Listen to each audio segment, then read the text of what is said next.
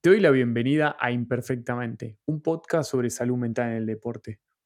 Hoy nos acompaña Emanuel Yodice y para esta vez vamos a pensar algo distinto. Vamos a pedirle que él le presente a sí mismo.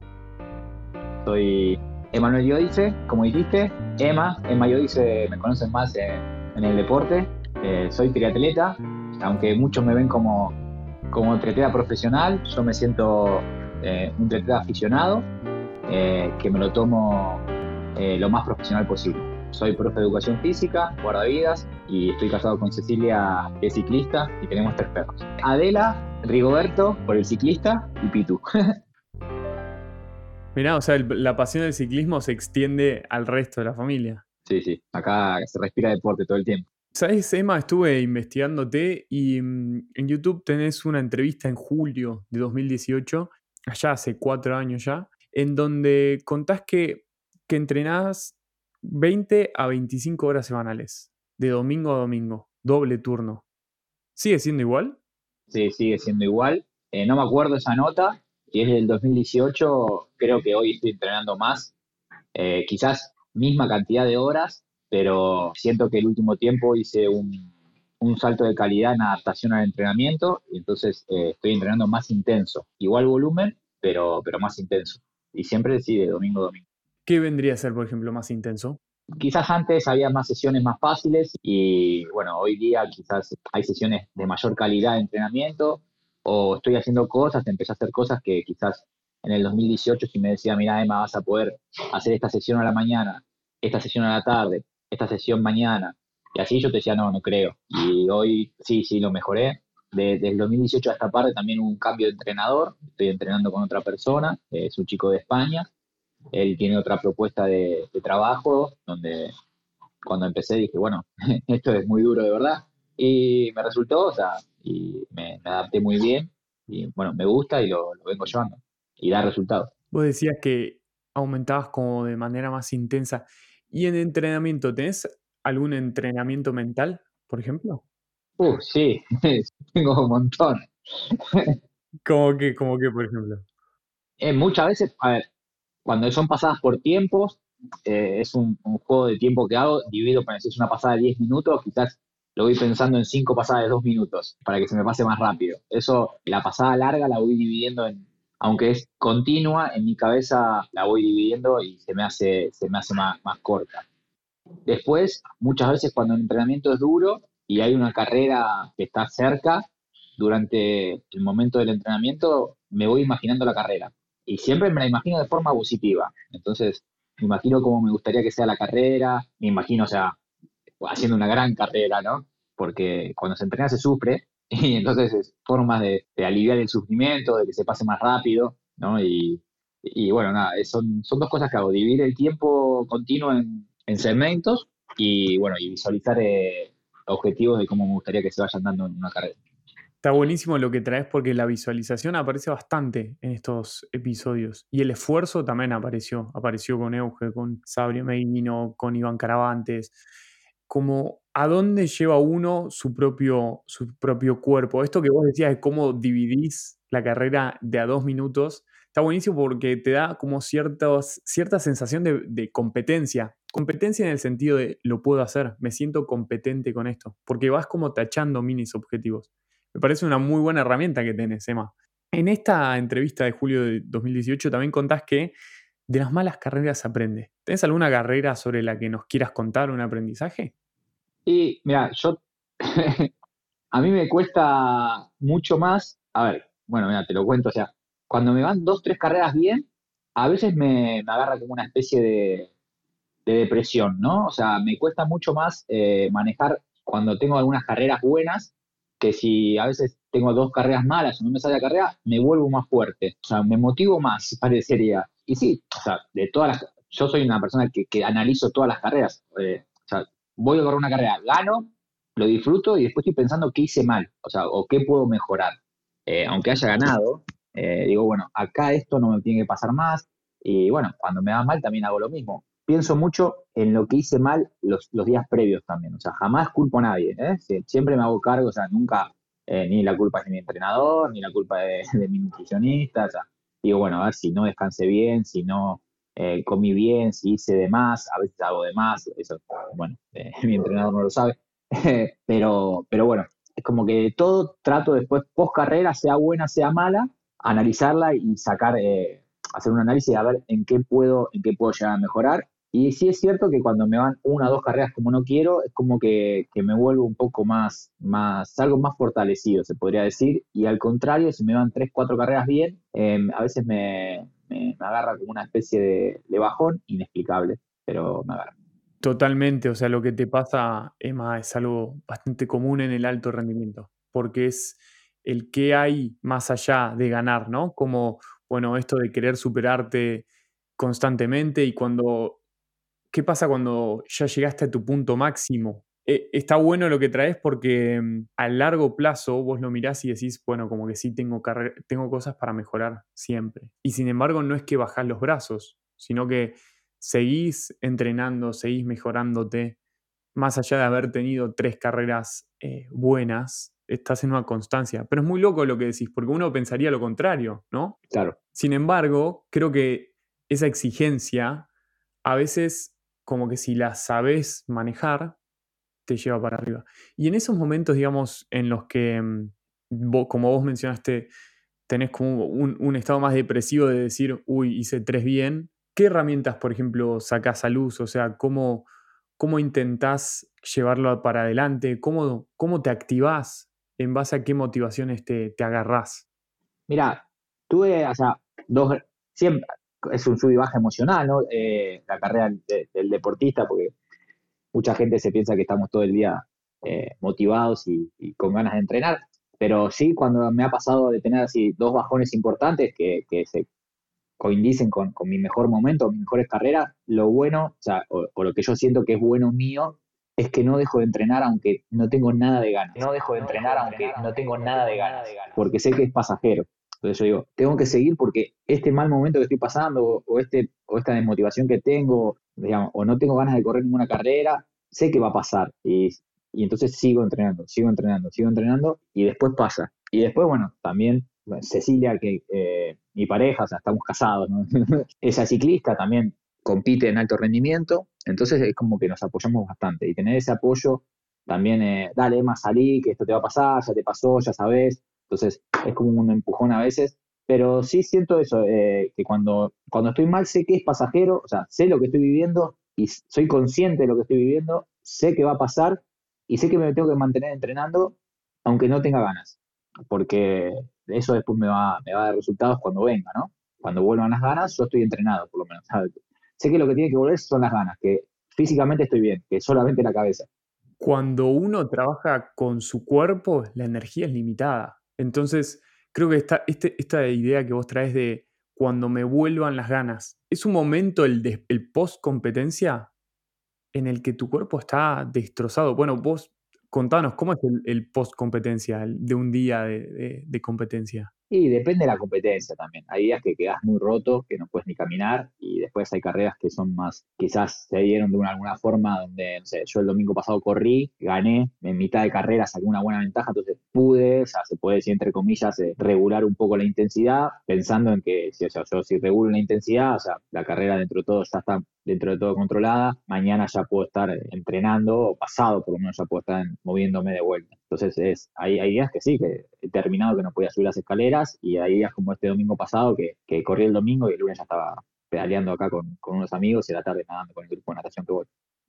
Está buenísimo, Emma, porque lo que contás de, esta realidad detrás del deportista, porque uno pensará, no, está todo el día full meta motivación, Y la verdad es que uno se tiene que también conectar con esas motivaciones. Esto que vos decías de que vuelvan las ganas, yo creo que un poco conectás con esto que tanto te gusta hacer.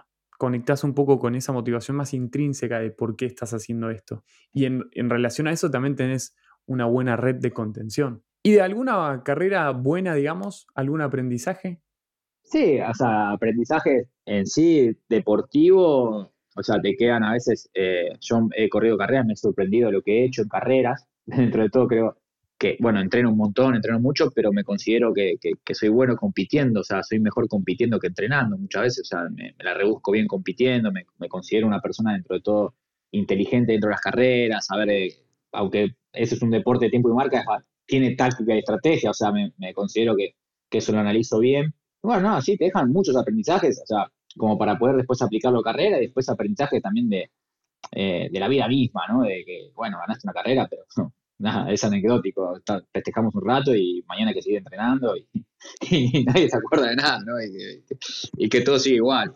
Eso sí, también aprendes y cuando yo gano, pierdo, o pierdo, o sea, o no me salen las cosas, nada, al otro día voy a entrenar igual, de la misma forma. O sea, no, no me cambia.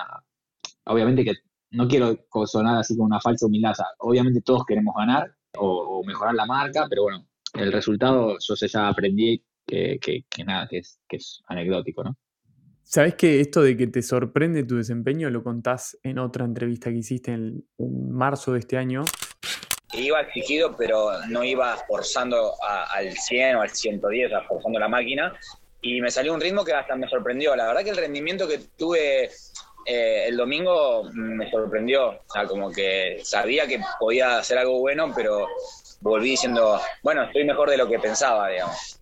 Creo que es un factor importantísimo cómo gestionas tus emociones a lo largo de, la carrera, cómo también te pones objetivos que sean alcanzables, como esta, este registro de hasta dónde voy a llegar.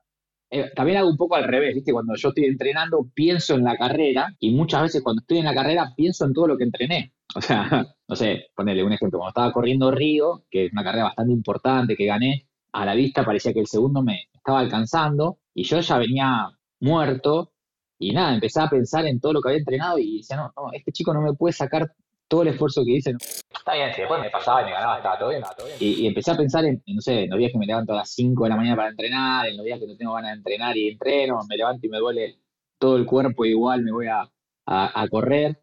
Entonces empecé a pensar un poco eso, decía, no, no me lo puedes sacar, no me lo puedes sacar, todo el esfuerzo que hice no me lo puedes sacar. Y creo que los últimos tres kilómetros eh, de la carrera esa iba, iba pensando eso, en todo el esfuerzo que había hecho y lo ponía a él, al que me estaba corriendo, como que me lo quería robar, ¿no? Entonces decía, no me lo puede sacar.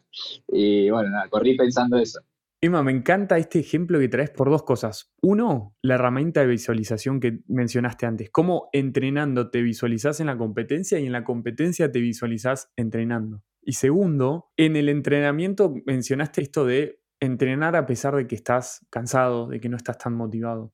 Ese esfuerzo es al que volvés después durante la competencia. Ese esfuerzo que antes hiciste es lo que te da ese plus para que ese segundo que te está persiguiendo no te robe por lo que estuviste trabajando. Claro, es como un, termina siendo un círculo. Mira que muy bueno, muy bueno, te felicito. Em, ¿Trabajaste alguna vez con psicólogos? No, soy, bueno, licenciado en, educación física, en alto rendimiento. Cursamos la, carrera, la carrera, la licenciatura Psicología Deportiva. Y bueno, hace no mucho estuve manejando la, opción de, empezar porque tuve una de estas crisis que, te dije, que fue nada, después de ganar Río, o sea, creo que corrí siete carreras antes de eso y había ganado seis, y después me agarró un bajón que no, no quería correr, lo cuento acá porque era eh, la, la, anteúltima carrera que, que, fue, dos días antes me puse a llorar que no quería correrla, o sea, y fui a correrla igual y me fue mal, porque, y así como, eso te digo, o sea, la gente ni lo sabe, pero nada, estaba acá en casa, no quiero correr, no quiero correr, y me largué a llorar como un nene, quizás había un montón de eh, otras cosas, pero eso fue como la explosión que, no quería correrla. Y nada, y fui, obviamente, como te digo, no me fue bien la carrera. Y después de ahí, es como que, sentí como que toqué fondo y cambió todo. Y después fui este domingo pasado, corrí súper bien, cómodo, contento, me fue bien. Y en ese momento había manejado la opción. Emma, nada, antes que nada, gracias por contarlo. Eh, creo que también es esto, ¿no? Como contar las realidades de qué es lo que pasa detrás de todo el Instagram, de la tele, de, detrás del deportista. Creo que también tenés un aprendizaje ahí de qué carreras correr, a qué anotarte, cuándo, ¿no? Como esto de, la planificación. Y también tuviste un problema de salud con tus manos en, esa, en, esos meses, ¿no? Sí, sí. Eh, este, bueno, lo cuento así muy. Sí, puede ser que también después de esa carrera me pasó eso. Antes de, Río, en invierno no entrenaba y cuando volvía se me enfriaban un poco las manos o sea, se, me enfrían las manos, me cambiaba un poquito de color. Yo no le, no le di mucha importancia, eh, decía que era el frío. Y cuando volví de Río, salí un día a entrenar y volví con las dos manos blancas, congeladas, y, una directamente no sentía. O sea, me preocupé porque nosotros pedaleamos siempre, tenemos los bolillos atrás guardamos cosas, comí, entonces cuando quería sacarlo, no, no lo podía sacar porque no, no, no funcionó. Y bueno, de ahí, bueno, resumiendo, eh, una serie de, estudios, a ver qué tenía, si había alguna enfermedad autoinmune. Y al final resultó que tengo el síndrome de Raynaud, que es un síndrome que, nada, que se te congelan las manos con el frío y, y nada, y eso. Podría pasar que detrás de ese síndrome de Raynaud haya una enfermedad autoinmune que la provoque. Yo tengo a mi mamá que tiene artritis reumatoidea y bueno, esa podría ser una opción. Y bueno, fueron un mes y medio de estudios esperando resultados y nada, sin saber qué, podía llegar a pasar. Eh, nada, un día también tuve unos estudios eh, con un cardiólogo, me dijo, bueno, pasó, me dice, despreocupate que yo creo, o sea, creo que vas a poder seguir entrenando. ¿Cómo creo? ¿Viste? Y, y, bueno, nada, yo creo que, que, fueron, sí, un mes y medio donde me fui guardando muchas cosas, siempre seguí entrenando, o sea, no paré, o sea, creo que paré un día por un estudio, pero siempre seguí entrenando adentro, cuidándome del frío. Lo, bueno es eso, que, no paré. Y bueno, dentro de todo el, abanico de enfermedades y de todas las cosas malas que podían tocar, me tocó lo menos peor, se podría decir, ¿no? Y lo que sí, que empezó a aparecer gente, con las redes sociales, Chema, yo lo tengo, Chema, mi hermana, che, así, y así, bueno, un montón de gente tiene esto que eh, el síndrome de Raynaud se llama, que con el frío se te congelan las manos, los pies, las orejas, la nariz. A mí solamente me afectan las manos. Mira, mira, qué, importante. Por un lado, qué, qué difícil esa incertidumbre, no saber qué es, ¿no? Y por otro, qué importante como gente que te acompañe en todo esto. ¿Cuál es tu red de contención? Mi familia, mi, o sea, mi, esposa, porque estamos casados, es como siempre digo mi novia. Eh, Ceci, o sea, convivimos, una genia, me, me bancó un montón. Y bueno, siempre, como digo, tirándome para adelante para, para que siga entrenando y para que todo va a estar bien y quizás ella está hasta un punto más preocupada que yo y o sea, lo disimulaba para que yo no me preocupe y algunos amigos, mi vieja, eh, así que, que, bueno, siempre con buena onda y, y, bueno, nada, es lo que tocó y ya está. Nada, y ahora lo, lo, bueno, lo único que tengo que hacer es cuidarme del frío, nada más. Igual, a ver, eso está sumamente relacionado con el estrés. Ah, mira. O sea, eh, me salió por estrés como claro, el, rendimiento deportivo o este nivel, el alto rendimiento, no viene solo. Claro, o sea, fue un año muy intenso. Para mí fue un año, bueno, está bien siendo dos años de que, de que fui mejorando y uno a veces se da cuenta. Yo la verdad no me presiono, pero quizás inconscientemente me empiezo a... O sea, no me presiono conscientemente, pero quizás inconscientemente estás presionado, vas a correr una carrera y te cruza la gente y te dice, che, ma, esta la ganás, esta es tuya, o, y entonces eh, quizás se genera y, y bueno, fueron años intensos, o sea, los últimos dos de, muchas carreras, de competir mucho y, quizás, no sé, explotó por ahí, no, no sé, eh, es una de las hipótesis que tengo, ¿no? Sabes que mm, cuando la gente te dice, dale, vos, como que se centra todo en una motivación orientada al ego, su, aumenta el nivel de estrés porque a diferencia de una motivación orientada a la tarea, que es una motivación que tiene que ver con el disfrute en eso, en eso que haces, en eso, como que una motivación orientada al ego es como que deja más incertidumbre, provoca como más presión incluso, porque deja la pregunta sin responder del, bueno, ¿y cómo soy crack? En cambio, una motivación orientada a la tarea diciendo, che, sería distinto si te dijeran, Chema, sos crack corriendo, tenés re buena técnica, entonces como que ahí te puedes concentrar en esa claro. tenés buena técnica, ¿no? Como que podés responder esa, esa pregunta, esa, esa demanda también. Y mm, hoy, sos, hoy sos profesional, ¿no? Es decir, vivís de esto. Es, a ver, vivo de, de ser profe de educación física, de entrenar gente, de, entrenar atletas de, que hacen tría, o sea, eh, está todo relacionado. O sea, no vivo el deporte, o sea, si solamente haría triatlón no viviría. Sí que, que ahora tengo alguna entrada, alguna ayuda, eso sí, puede ser algún contrato pequeño, pero igual así todo no viviría del triatlón, pero sí sé que eh, que yo esté en las carreras, que, esté presente, que compita y demás, en sí eh, me ayuda a mi trabajo como, como, como profe de educación física, como entrenador, porque bueno, uno se muestra, está, la gente lo ve, entonces es como, ya, no vivo de esto, pero vivo del deporte, ¿no? ¿Se nota la diferencia entre Argentina y los demás países en ese sentido? Sí, en rendimiento, eh, bueno, hay países que están, acá en Sudamérica Brasil es mucho más fuerte que Argentina, y ni hablar que en Europa, pero bueno, eh, son otras condiciones también, ¿no? Y otras realidades, y bueno, también son muchos más ellos que, nosotros. A mí, a mí me parece que todo el mundo hace triatlón porque mi, círculo hace casi todo el mundo triatlón, ¿no? Pero, pero es un deporte en Argentina bastante nuevo, donde recién está empezando a crecer y se le está eh, dando más, más difusión. Capaz está todavía a un nivel muy amateur, como que uno sale a la calle y igual no distingue si es un grupo, eh, digamos, profesional, no profesional, sí, pero hay mucha, mucha gente corriendo, andando en bici, uno va también nadando. Sí, claro. Es un deporte que cautivó mucha gente. ¿Por qué crees que es? Porque yo creo que, que al final esto es competir contra uno mismo, competir contra uno mismo, entonces es un deporte de tiempo y marca, la gente se quiere superar, entonces si vos vas a una carrera y hiciste tanto tiempo, después querés hacer otro, mejorar tu tiempo, y después es un deporte que está muy relacionado con, con, el aire libre, porque es un deporte donde se nada en aguas abiertas, está relacionado con salir a pelear afuera también, y las carreras hay que viajar, entonces eh, termina formándose también un, un estilo de vida, ¿viste? Un estilo de vida donde eh, salís a pedalear con, los amigos afuera, la ruta, y después, che, salió tal carrera en Uruguay, nos vamos, se juntan cinco o seis, se van, y muchos chicos organizan sus vacaciones, depende de dos, tres carreras, tiene por muchos lados que, que puede enganchar eh, este deporte, y para mí es eso, termina convirtiendo a la gente en haciendo su estilo de vida, ¿no? Que está buenísimo porque es un estilo de vida saludable. En 2019 hablabas de tus inicios, cómo correr era un cable a tierra allá por el 2013 participaste en pruebas combinadas y ahí arrancó todo. Ahí decías que lo hacías por hobby, que arrancaste haciéndolo por hobby. ¿Y hoy queda algo de ese hobby? Sí, es raro, sí. A ver, ahora lo hago por hobby y por rendimiento. O sea, yo salgo a entrenar. Sí, sí, es verdad. Yo en ese momento salía a correr por correr, nada más. Ahora salgo salgo a entrenar, salgo a entrenar para mejorar, para, para, ir a una carrera y ser competitivo, que sigue siendo un hobby, pero quizás buscando un rendimiento, ¿no? No sé cuál sería la definición. Yo digo, sí, es mi hobby, pero la verdad que, que salgo a hacerlo para, eh, porque quiero ir a correr una carrera y ser competitivo. Si me permitís inferir, creo que todavía hay algo de esa motivación orientada a la tarea que hablábamos, como de, disfrutar el aire libre, de disfrutar lo social, como vos decías, con unos amigos andar en bici, el visitar paisajes tremendos, como contabas en un, momento en la entrevista en el sur. ¿Qué, qué opinas? Sí, sí, tiene, tiene, tiene las dos cosas, lo social y...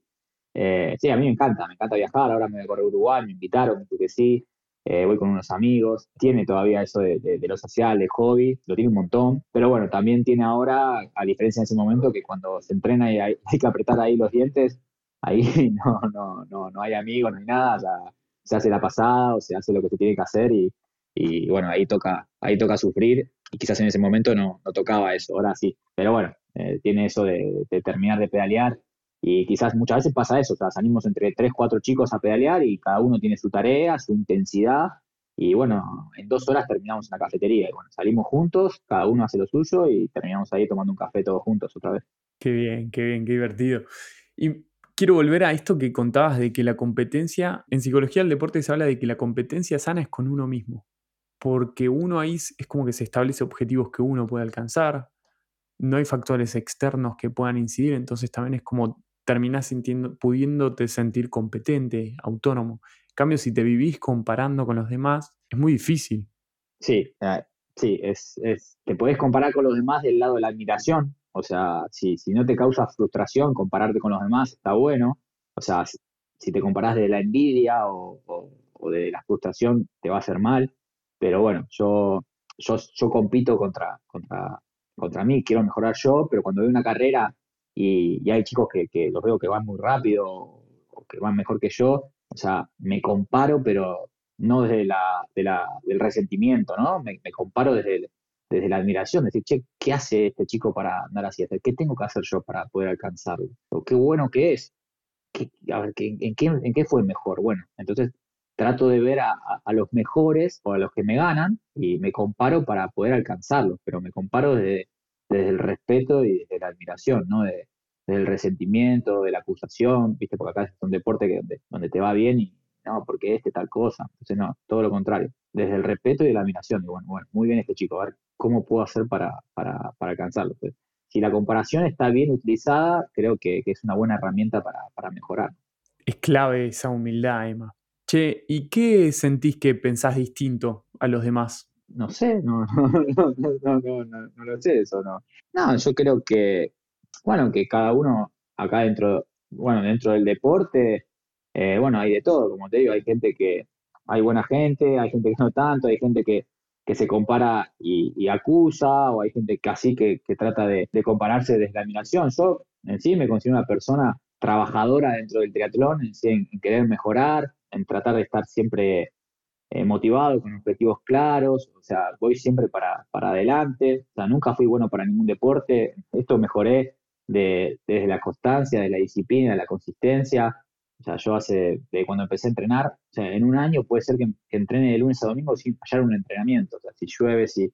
Entonces, creo que soy bastante cabeza dura comparado con, otras personas en, ese sentido y me considero, con, los bajones estos que te digo y todo, eh, bastante fuerte de cabeza, ¿no? Yo, he tenido un montón de compañeros de entrenamiento y, sigo yo ahí y, la mayoría ya no están, o sea, que van quedando y, pase lo que pase, pase cosas buenas, pasen cosas malas, siempre estoy entrenando.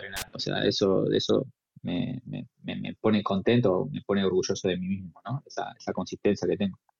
Me encanta lo que contás. ¿Sentís que hay algo sobre lo que te gustaría hablar que yo no te haya preguntado?